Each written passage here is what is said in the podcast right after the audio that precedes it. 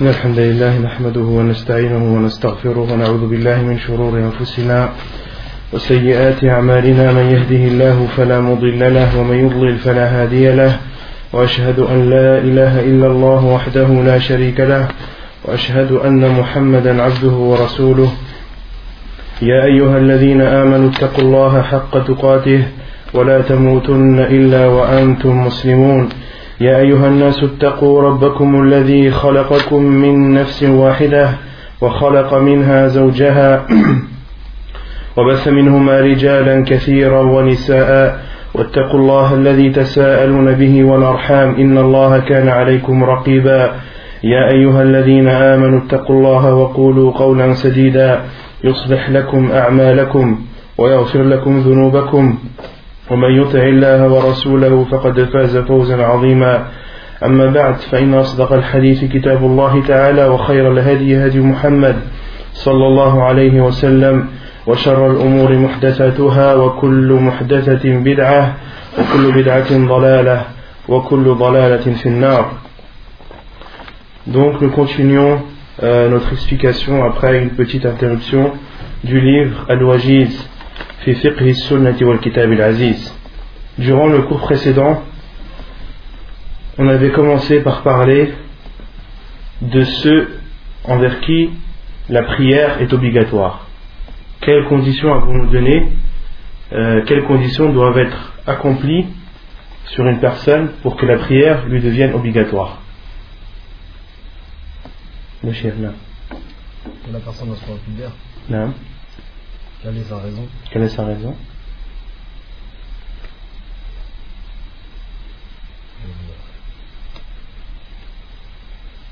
Qui connaît Non Ahsant. Donc les trois conditions, la première c'est que la personne doit être musulmane. La deuxième c'est qu'elle doit avoir la raison, elle ne doit pas être folle. Et la troisième, il faut qu'elle ait atteint l'âge de la puberté. Ce sont les trois conditions qui, lorsqu'elles sont réunies chez une personne, la prière lui devient, ou la prière est pour cette personne, obligatoire. Et on avait parlé du hadith où le prophète wassalam, ordonnait euh, d'ordonner aux enfants lorsqu'ils ont l'âge de 7 ans de faire la prière et de les frapper lorsqu'ils refusent à l'âge de 10 ans et de les séparer euh, de les séparer dans les lits. Et on avait dit que, est-ce que c'est l'ordre du prophète wassalam, lorsqu'il dit Muru awladakum bis salati wa hum abna'u sab'a sinin, euh, les enfants, dans ce hadith, ils, ils, ils englobent qui? Est-ce qu'ils englobent les garçons ou est-ce qu'ils englobent que les filles ou est-ce qu'ils englobent les deux? Les deux. Non. Et on avait dit aussi qu'ordonner aux enfants la prière, cela signifiait implicitement. Non. De les frapper si on peut. Pourquoi frapper Ordonner aux enfants la prière à l'âge de 7 ans, déjà on dit à l'âge de 7 ans, donc à 7 ans on ne les frappe pas. Qu'est-ce que cela implique implicitement? Qu'est-ce que cela veut dire obligatoirement? L'obligation. L'inciter. Quand on, leur ordonne la prière, on, on- doit leur ordonner aussi quelque chose d'autre. Ah. Les ablutions. Donc ordonner aux enfants la prière, cela signifie implicitement leur ordonner de faire les ablutions. Leur ordonner de faire les ablutions. Non, Par rapport à ça, alors. Parce que j'ai dit que c'est à partir du moment où ils sont pubères, mais à 10 ans, donc on n'est pas pubère. non, à 7 ans, il faut leur ordonner de faire la prière. Et ça, on avait dit que les savants ont dit que cet ordre est une obligation. C'est une obligation pour le père et la mère d'ordonner à leur enfant de faire la prière à l'âge de 7 ans. Même si cette prière pour cet enfant n'est pas obligatoire. Mais pour toi, en tant que tuteur de l'enfant, en tant que parent, il t'est obligatoire. Le prophète t'a ordonné d'ordonner à ton enfant de faire la prière à l'âge de 7 ans. Pour qu'il commence à s'y habituer et à se familiariser avec cette prière. D'accord? Mais c'est vrai, cette prière n'est pas obligatoire pour cet enfant. Même à l'âge de 10 ans, s'il n'a pas atteint l'âge de la puberté à l'âge de 10 ans. Et frapper, qu'est-ce qu'on avait dit dans frapper Déjà le frapper au visage, non, c'est interdit dans tous les cas. Pas Et c'est tapoter, c'est frapper pour effrayer, pour intimider l'enfant. D'accord? Et euh, on avait dit aussi que certains savants ont dit il y a des cas où les enfants, le fait de les frapper ne convient pas. Il faut que le, le fait de les tapoter, de les frapper doucement ait un bénéfice. Il faut qu'il y ait euh, une amélioration du cas de l'enfant et pas, il ne faut pas que, que, son, son, cas devienne de plus en plus critique. D'accord? Ensuite, on va parler des horaires de la prière. Mawaqit as-salah. Vous avez dit que faire des recherches pour savoir euh, c'est qui le plus bien. Quand est-ce qu'on peut savoir que la personne est plus bien J'ai carrément oublié de faire, de faire cette recherche sur l'al-balir. Inch'Allah, euh, note-le sur. Euh, je l'avais noté Inch'Allah, la semaine prochaine, je vous donnerai la réponse sur cela. Sur le, la personne pubère, quand est-ce qu'une personne est considérée pubère? Quels sont les signes qui, euh, permettent à la personne de savoir si elle est pubère ou non? Inch'Allah, je ferai la recherche et la semaine prochaine, vous aurez la réponse. Ensuite, on avait parlé de Mawaqit as-Salah, des horaires de la prière. On avait parlé de l'heure de Dohr. Quelle est l'heure de Dohr Khaled, c'est quoi le zawal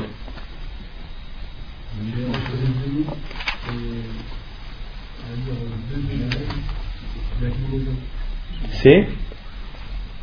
Juste après le zénith, une petite inclinaison pour les faire un petit peu, la résistance du zawal, à partir de là, ça commence. Naam, Donc le zawal, c'est lorsque le soleil se décline du son zénith, lorsqu'il est, a atteint le milieu du ciel, lorsqu'il n'y a plus d'ombre, et que le soleil commence à redescendre, à partir du moment où il commence à redescendre, et qu'une ombre apparaît ne serait-ce que de quelques millimètres, là l'heure de Dohr entre.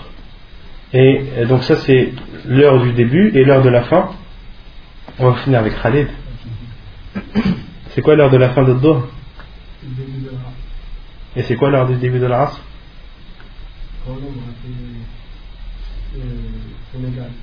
Non, quand l'ombre euh, quand l'ombre est égale à, à la même longueur que la chose.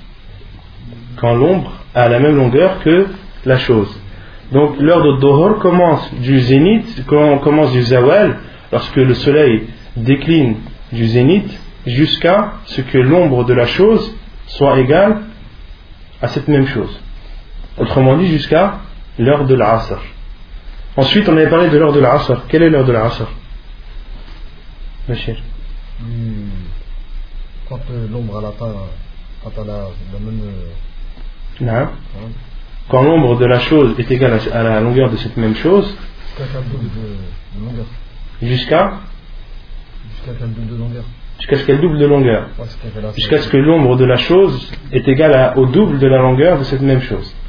On avait donné un deuxième signe de la fin de l'Asr. Parce que le soleil jaunit. Lorsque le soleil jaunit. Lorsque le soleil commence, lorsque la couleur du soleil commence à devenir jaunâtre. Et cette heure, c'est l'heure de l'Asr, la fin, la, la- la- la deuxième heure que tu as dit. Est-ce que c'est la fin de l'Asr ou est-ce que c'est une autre heure? C'est notre heure. C'est laquelle? Ah. On a dit que l'heure de l'Asr commence du moment, à partir du moment où l'ombre de la chose est égale à cette même chose. Donc là, c'est le début de l'Asr. Et la fin de l'Asr, c'est quoi? Jusqu'à le coucher du soleil. Pourquoi je m'en parlais de lorsque le- l'ombre de la chose est égale au double Après, c'est Daroli. Voilà, donc waqt al-Asr, l'heure de l'Asr se divise en deux. Ah, Il y a l'heure légale et l'heure où la prière de l'Asr doit être faite, ne doit pas être faite sauf en cas de force majeure. Il y a al-waqt al-daruri. Donc l'heure légale de l'Asr, c'est du moment où l'ombre de la chose est égale à cette même chose, jusqu'à ce que l'ombre de la chose est égale au double de cette même chose. Ou bien lorsque le soleil devient jaunâtre. Ce sont deux signes qui permettent de connaître la fin de l'heure légale de l'Asr. Et ensuite, entre cette heure-là et le coucher du soleil, là c'est al-waqt al-daruri. C'est la personne ne doit faire l'Asr qu'en cas de, de, de daroura, en cas de né- grande nécessité.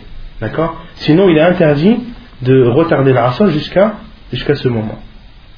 Non. Tu peux me donner les cas de Daroli Les cas de daruri, akhi, il y a beaucoup de, beaucoup de choses. Une personne qui, euh, qui par exemple n'a pas trouvé d'eau, d'accord? Et elle sait qu'elle va avoir de l'eau à l'heure de, un peu avant, un peu avant le, le coucher du soleil. Une personne qui, euh, qui se retrouve dans un embouteillage, une personne qui est coincée dans un ascenseur. Il y a des cas de grande nécessité, après on peut les, on peut les énumérer euh, par centaines. Et à partir du moment où c'est un cas de grande nécessité, que c'est une daroura, que c'est une chose qui n'arrive pas souvent, d'accord Et un cas de force majeure, là, il est autorisé de faire al-asr à partir du moment où le soleil devient jaunâtre jusqu'au moment où il se couche, jusqu'à l'heure de, de le Maghrib. Taïb, l'heure de le Maghrib. Quelle est l'heure de la prière du Maghrib Nordine.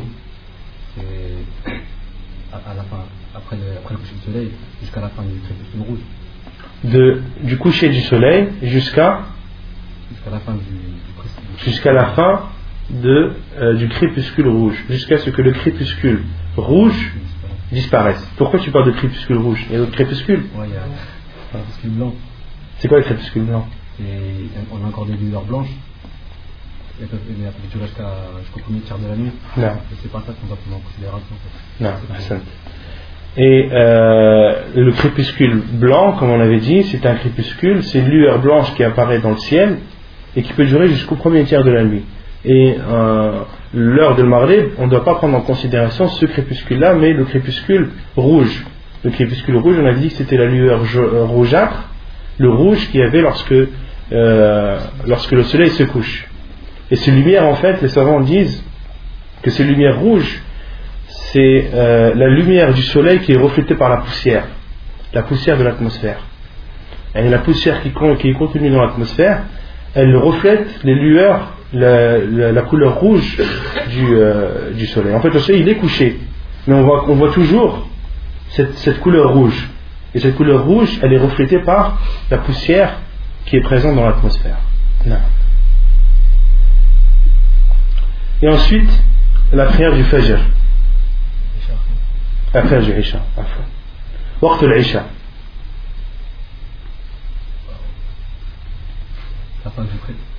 Qui connaît l'heure de l'Aïcha À part, euh, à part Nordine et. Euh,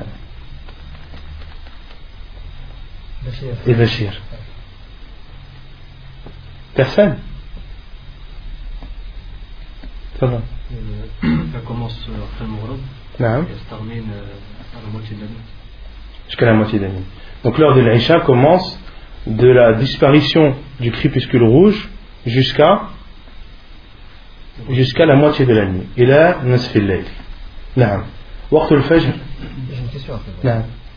Comment, comment tu peux calculer le soleil Comment tu sais que c'est le soleil نصف الليل, on avait déjà expliqué comment calculer. On n'avait pas expliqué On avait dit que c'était l'heure du Maghrib, l'heure du coucher du soleil, jusqu'à l'heure du Fajr. Donc on calcule le laps de temps qu'il y a entre l'heure du Maghrib et l'heure du Fajr. Et on divise en deux. Et ensuite, euh, ce temps que tu as divisé en deux, soit tu l'ajoutes à l'heure du Maghrib, ou soit tu le soustrais à l'heure du Fajr. Tu arriveras toujours à la moitié de la nuit. Donc supposons que euh, le Maghrib, maintenant, il est à 7 heures, il est à 19 heures, et que le Fajr il est à 7 heures. Ça fait combien? 12 heures. La moitié de 12 heures, c'est combien? 6 heures. Donc tu rajoutes 6 à 7. Ça fait combien? Ça fait 1 heure du matin. Tu soustrais 6 à 7. Ça fait? Ça fait 1 heure. Donc la moitié de la nuit, dans ce cas-là, elle est à 1 heure du matin. Et ainsi de suite. Et en général, en règle générale, pour nous ici en France, pendant les heures d'hiver, en général, la moitié de la nuit, c'est c'est minuit à peu près. Et en heure d'été, c'est Une heure. c'est une heure. D'accord Parce qu'il y a- il y a à peu près la même. euh, l'heure du Maghreb et l'heure du Fajr se décalent à peu près de la même façon, ici en France. Donc on se, on se retrouve avec le- la moitié de la nuit qui est à peu près toujours à la même heure. Mais à la Kulihal, la personne doit, si elle doit retarder l'Aïcha jusqu'à la moitié de la nuit, elle doit faire son calcul pour être sûre et pour calculer la moitié de la nuit avec, avec précision. طيب وقت الفجر ça commence euh, quand on voit la lueur blanche qui est horizontale. Ça y va Parce vu le soleil. Parce que le soleil a. Fait qu'on voit le, soleil. Là. Donc on avait dit c'est de l'apparition de l'eau. Et pourquoi tu parles d'horizontale? Pourquoi tu parles de lueur horizontale? Parce qu'il y a une qui est verticale. Ça c'est la fosse. Euh, le... Donc on a dit Al-Fajr, il y a deux Fajr. Il y a Al-Fajr sadiq et Al-Fajr al-Kadib al-fajr al-sadiq On a dit que c'était la lueur blanche qui apparaît à l'horizon, l'aube, d'accord Et qui couvre tout l'horizon. C'est un trait horizontal qui couvre tout l'horizon. Et on avait dit que Al-Fajr al-Sadiq, le véritable, la véritable aube, n'est pas suivie de, de ténèbres. La véritable aube n'est pas suivie de ténèbres. Et quant à Al-Fajr al-Kadhib, comment est-ce qu'on connaît Al-Fajr al-Kadhib, l'aube mensongère, ou l'aube fausse Bah, on avait, vu que les, on avait dit que les lueurs, les, les lueurs blanches étaient des traits verticaux et non horizontaux. On avait dit quoi d'autre? Euh, Voilà. Et qu'ensuite, ces, ces lueurs sont suivies des ténèbres. Et ça, c'est Al-Fajr al-Kadhib. Ou Al-Fajr al-Kadhib, la yu'tamadu alayh. Al-Fajr al-Kadhib, l'aube mensongère ne doit pas être prise en considération. Mais Al-Fajr al-Sadiq, qui est cette lueur blanche qui, euh, comme Allah a dit,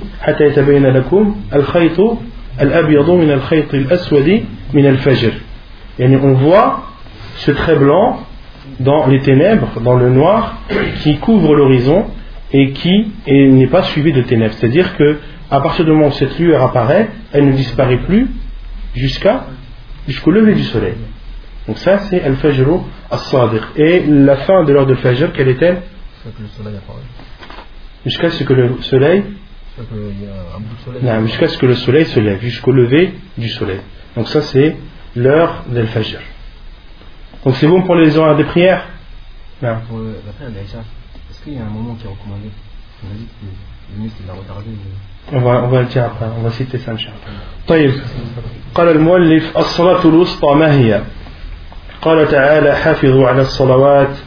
والصلاة الوسطى وقوموا لله قانتين.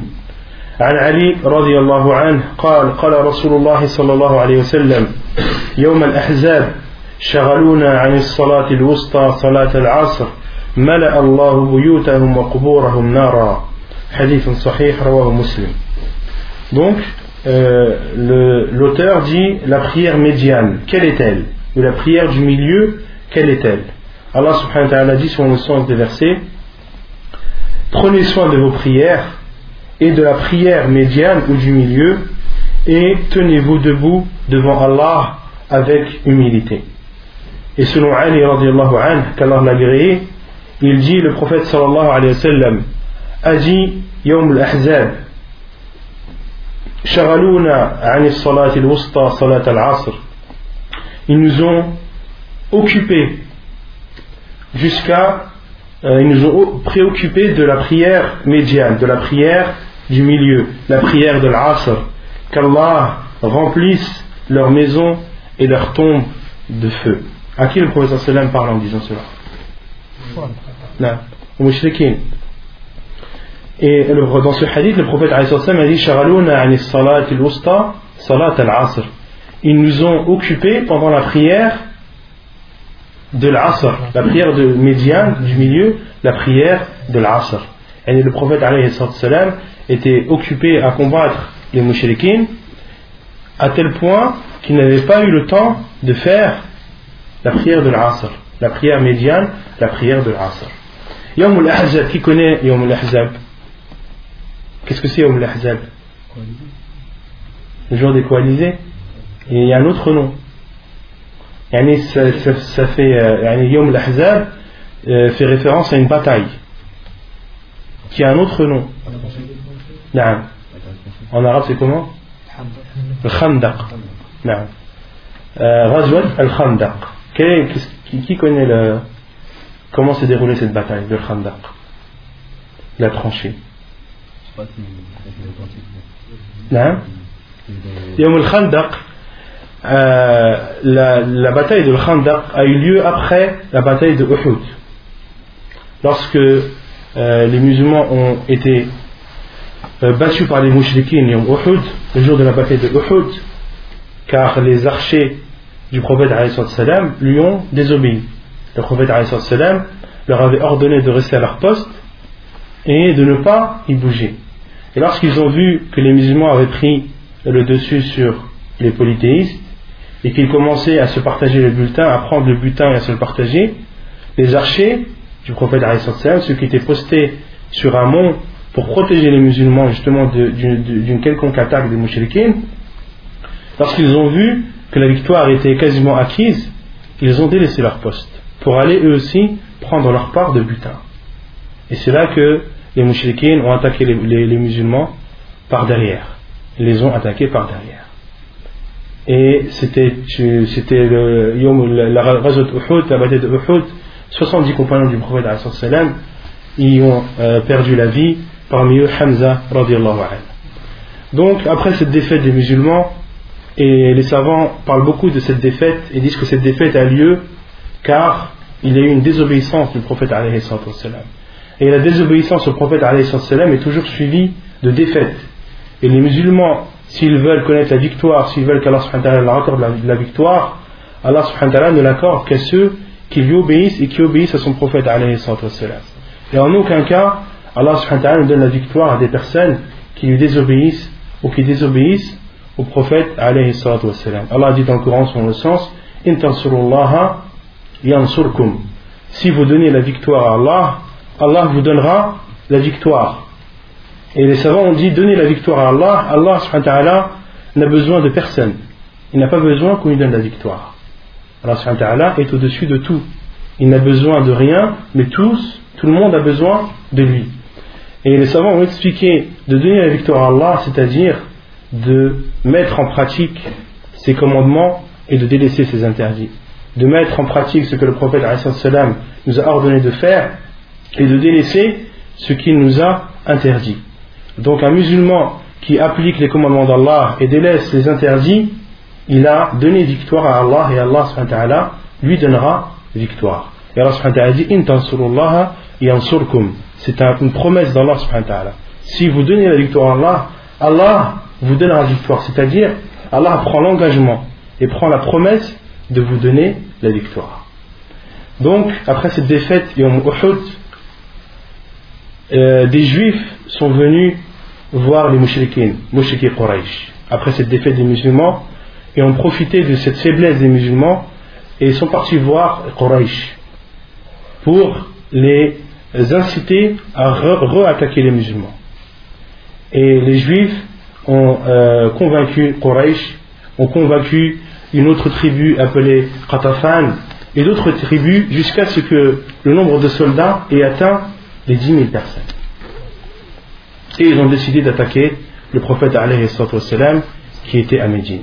Lorsque le prophète wassalam, a appris cette nouvelle et que les mouchriquins se dirigeaient vers Médine pour re-attaquer les musulmans, le prophète wassalam, a consulté ses compagnons pour, leur, euh, pour prendre deux conseils. Comment, euh, comment réagir face à cette attaque des mouchriquins qui arrive par milliers. Et euh, des compagnons, parmi eux Salman al-Farisi ont conseillé au prophète alayhi salatu wassalam, ils ont dit de faire une tranchée autour de Médine, de faire une grande tranchée autour de Médine pour préserver cette ville et ensuite de se poster à chaque coin de cette ville pour empêcher les mouchriquins de, de, rentrer dans, dans Médine. Et c'est ce, qui- c'est ce que le prophète a ordonné à ses compagnons de faire.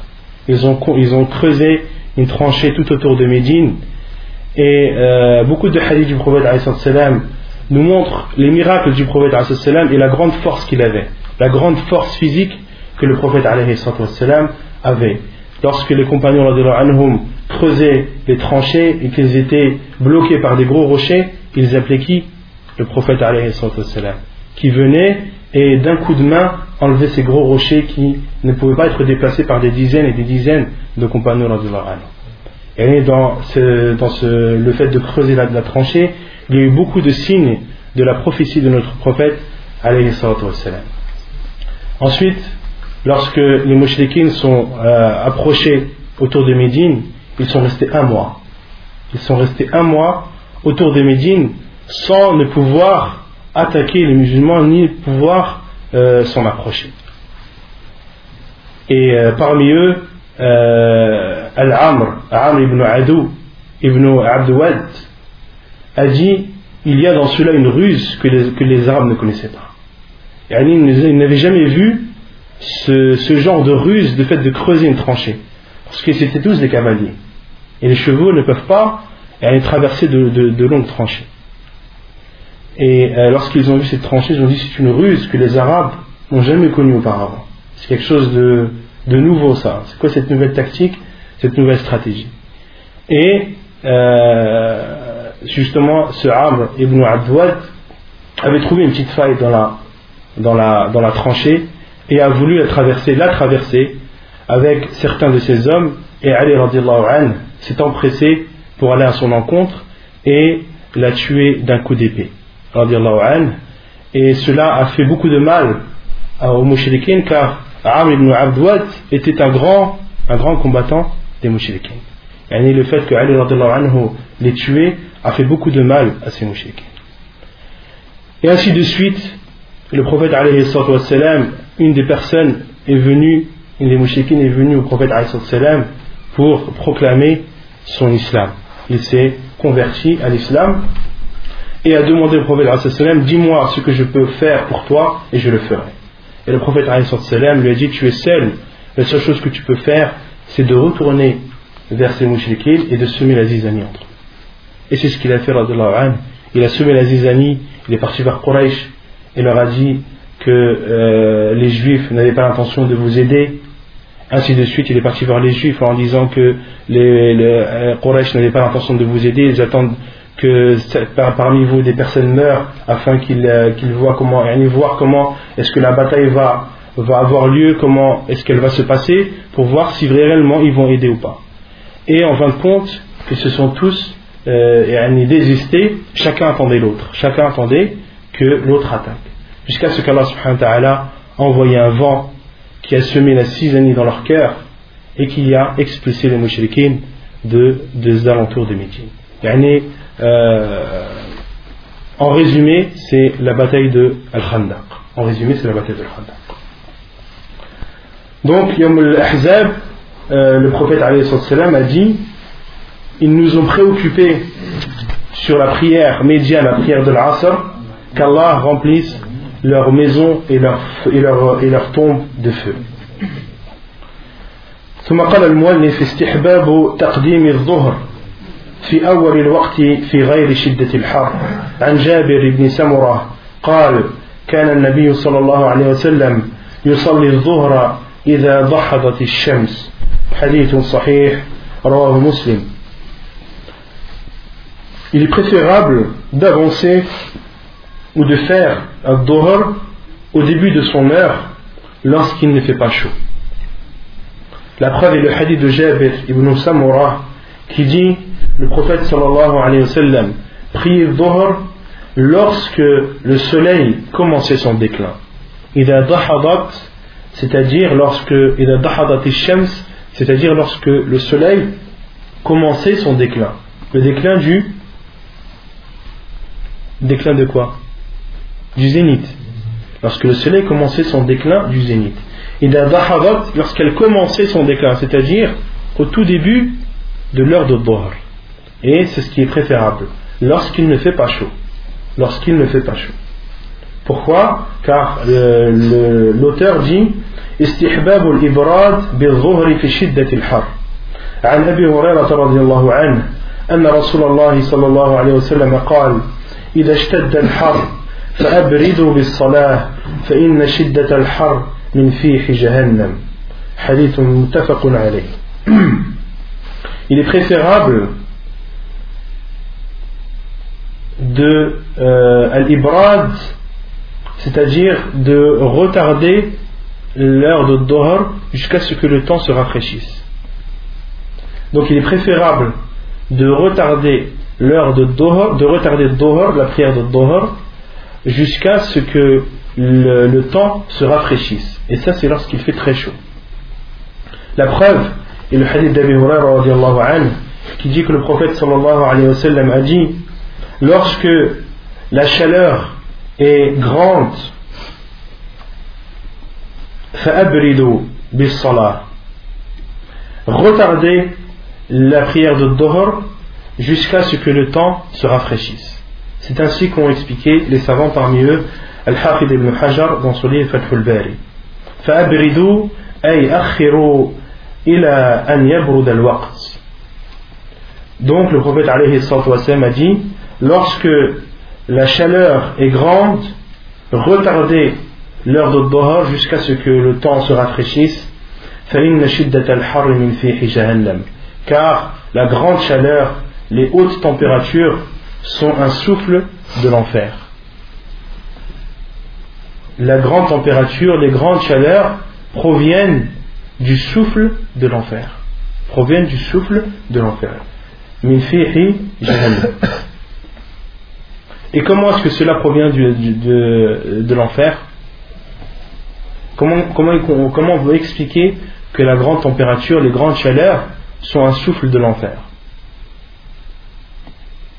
Comment on peut expliquer cela Parce qu'il y a un hadith que Jahannam plein Allah.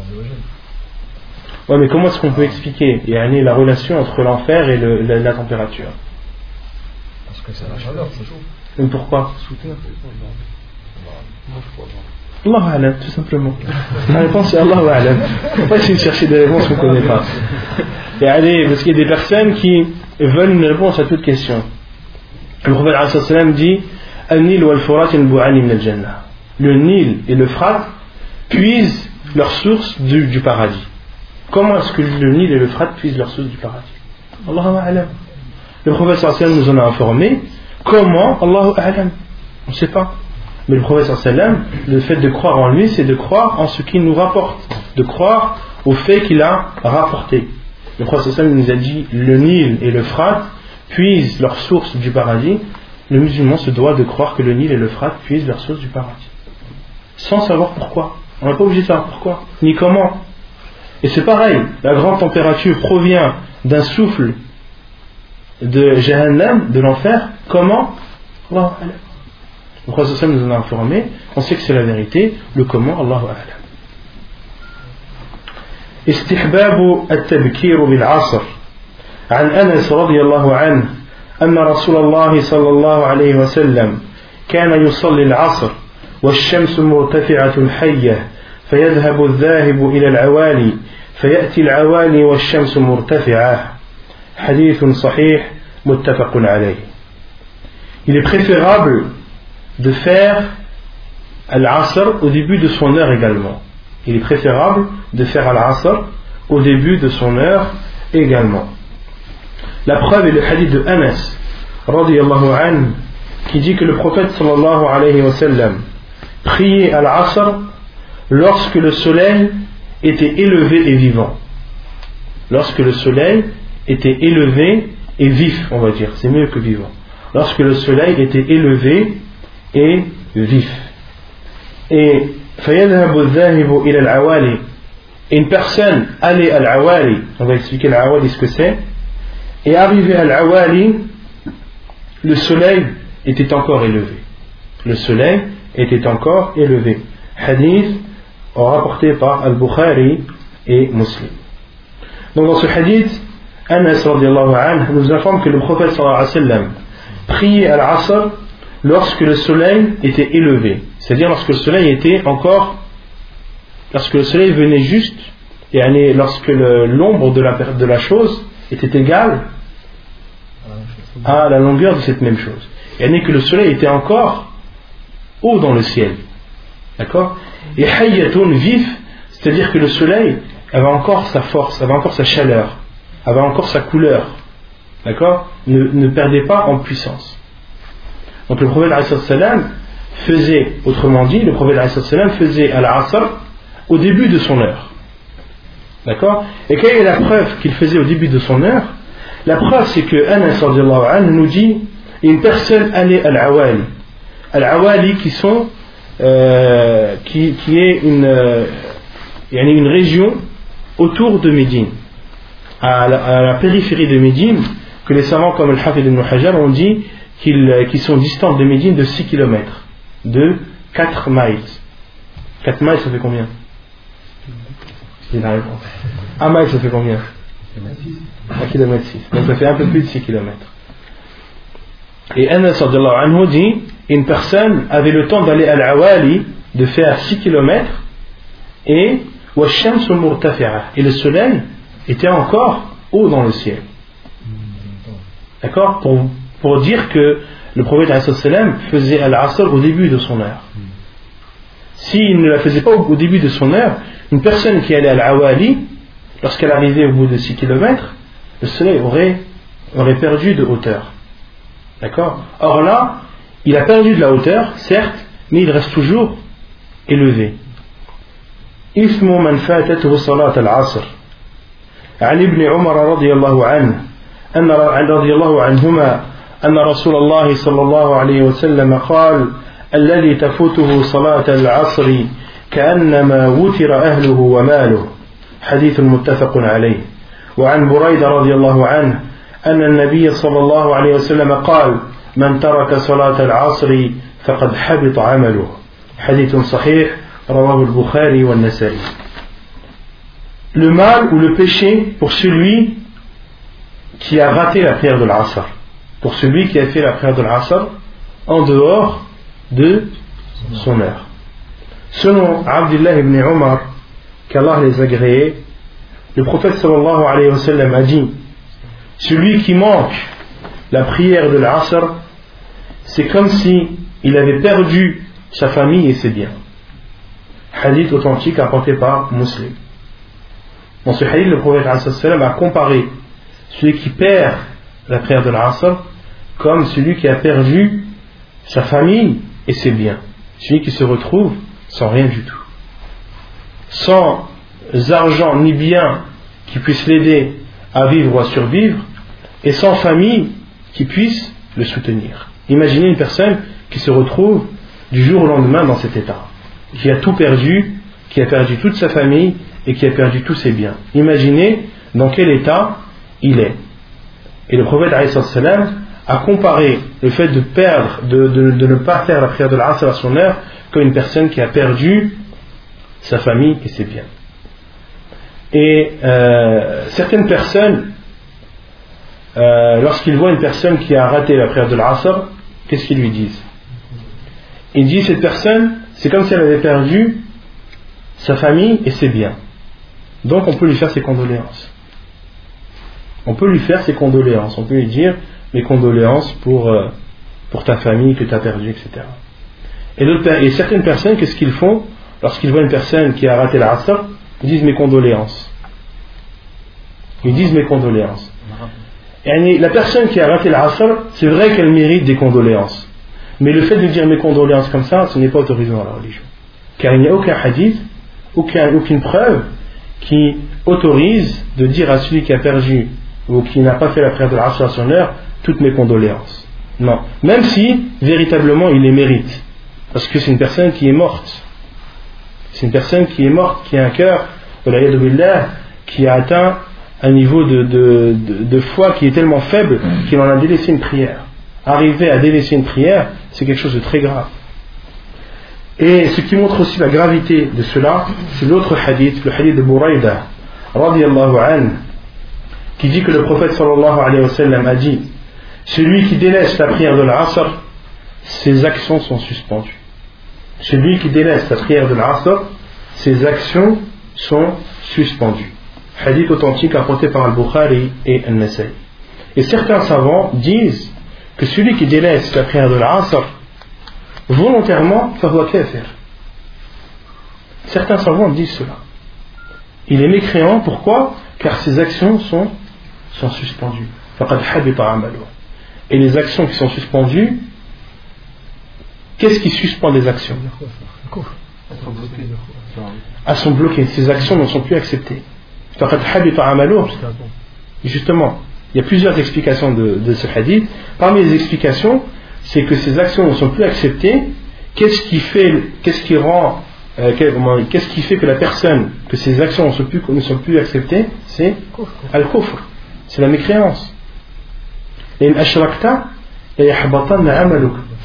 Allah dit si tu associes, si tu fais le polythéisme, alors tes actions sont suspendues, sont vaines. D'accord? Et certains savants ont dit celui qui délaisse la prière de l'Asr, kafir. Pourquoi? Car ses actions sont suspendues. Mais la plupart des savants, Jumhur ulama, disent que le prophète a voulu dire par cela, a voulu montrer la gravité de celui qui délaisse la prière de l'Asr. Et pour montrer vraiment la gravité de son acte et qu'il a fait une chose d'extrêmement grave. Et ça, c'est ce que la plupart des savants, Jumhur et Alama, ont donné comme, comme preuve. Et euh, ibn Uthaymin, rahimahullah, lui donne une autre explication. Il dit, il dit, ses actes sont suspendus c'est-à-dire les actes de ce jour. Les actes de ce jour où la personne a délaissé la prière de l'Asr. Les actes de ce jour sont, sont suspendus, non acceptés et vains. C'est ça que ça veut dire. Mais Jumhur al-Lama, et Inch'Allah c'est l'avis le plus sûr, c'est que euh, le prophète a voulu dire par là al-zajr, a voulu montrer la gravité et a voulu euh, montrer vraiment la gravité de celui qui délaisse la prière de l'Asr. إثم من أخرها إلى الاصفرار. عن أنس قال سمعت رسول الله صلى الله عليه وسلم يقول تلك صلاة المنافق. يجلس يرقب الشمس حتى إذا كانت بين قرني الشيطان قام فنقرها أربعا لا يذكر الله إلا قليلا. حديث صحيح رواه مسلم وأبو داود والترمذي. Le péché de celui qui retarde, la prière de l'Asr jusqu'à l'Isfirar. L'Isfirar, c'est le moment où le soleil devient jaunâtre, ou, lorsque l'ombre de la chose est égale au double de la longueur de cette même chose. La preuve est le hadith de Anas, anhu, qui dit J'ai entendu le prophète sallallahu alayhi wa sallam dire C'est la prière de l'hypocrite c'est la prière de l'hypocrite. Il s'assoit et, euh, scrute le soleil. Il s'assoit et scrute le soleil jusqu'à ce que le soleil soit on va expliquer ce que c'est Jusqu'à ce que le soleil soit entre les deux extrémités de la tête du diable Il se lève, فنقرها. Naqaraha, c'est euh, l'oiseau lorsqu'il euh, lorsqu'il picote le- la terre pour prendre des graines ou de la nourriture, et ça s'appelle un naqr. Et le prophète alayhi salam a comparé cette personne qui attend, qui scrute le soleil jusqu'à ce qu'il soit entre les deux extrémités de la tête du diable, c'est-à-dire jusqu'à ce qu'il euh, jusqu'à ce qu'il s'approche du coucher, jusqu'à ce que le soleil s'apprête à se coucher, il se lève, fanaqaraha, et il picote la prière, si on peut dire comme ça, en ne se rappelant Allah que très peu. En ne se rappelant Allah que très peu.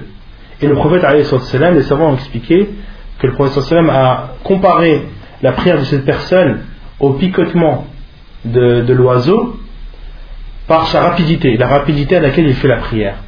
Et surtout par la rapidité de ses prosternations. Il fait ses prosternations tellement vite que lorsqu'on le voit, on a l'impression que c'est un oiseau qui est en train de manger de la nourriture, qui est en train de piquer le sol avec son bec. Et le prophète a appelé, a appelé cette prière Salatul Munafiq. C'est la prière de l'hypocrite. Et Bayna Qarnay Shaitan, les savants ont, donné plusieurs explications euh, pour Qarnay Shaitan. Certains savants ont dit c'est la troupe du diable, lorsque le soleil est entre la troupe du diable. Et l'avis le plus sûr, et c'est ce que suit la plupart des savants, comme Al-Hafid ibn Hajar dans Fath al-Bari, c'est que lorsque le, sol- euh, lorsque le soleil s'approche euh, du coucher, le diable se met en dessous. Le diable se met en dessous du soleil et jusqu'à ce que le soleil se retrouve entre les deux extrémités, il se trouve au milieu et au-dessus de la tête du diable. Et euh, les savants ont dit car euh, les, euh, ceux qui adorent le feu se prosternent devant le soleil lors de son coucher et lors de son lever. Et Shaitan se met justement met le soleil au-dessus de sa tête pour yani, pour sentir qu'il est fort et que ces personnes, ces mouchriquines qui se, se prosternent au soleil, se prosternent devant lui. Pour qu'il ait la sensation que ces mouchriquines se prosternent devant lui. Et c'est pour cela qu'il est interdit aux musulmans, parmi les, les- les heures où il est déconseillé de faire la prière, c'est au lever du soleil ou au coucher du soleil. Pourquoi Car le soleil se lève et se couche entre les deux extrémités de la tête du diable. Voilà. استحباب تعجيل المغرب وكراهة تأخيرها عن عقبة بن عامر رضي الله عنه أن النبي صلى الله عليه وسلم قال لا تزال أمتي بخير أو على الفطرة ما لم يؤخر المغرب حتى تشتبك النجوم. وعن سلمة بن الأكوع رضي الله عنه أن رسول الله صلى الله عليه وسلم كان يصلي المغرب إذا غربت الشمس وتوارت بالحجاب. متفق عليه. Il est préférable de faire la prière du Maghrib au début de son heure et il est détestable de la retarder.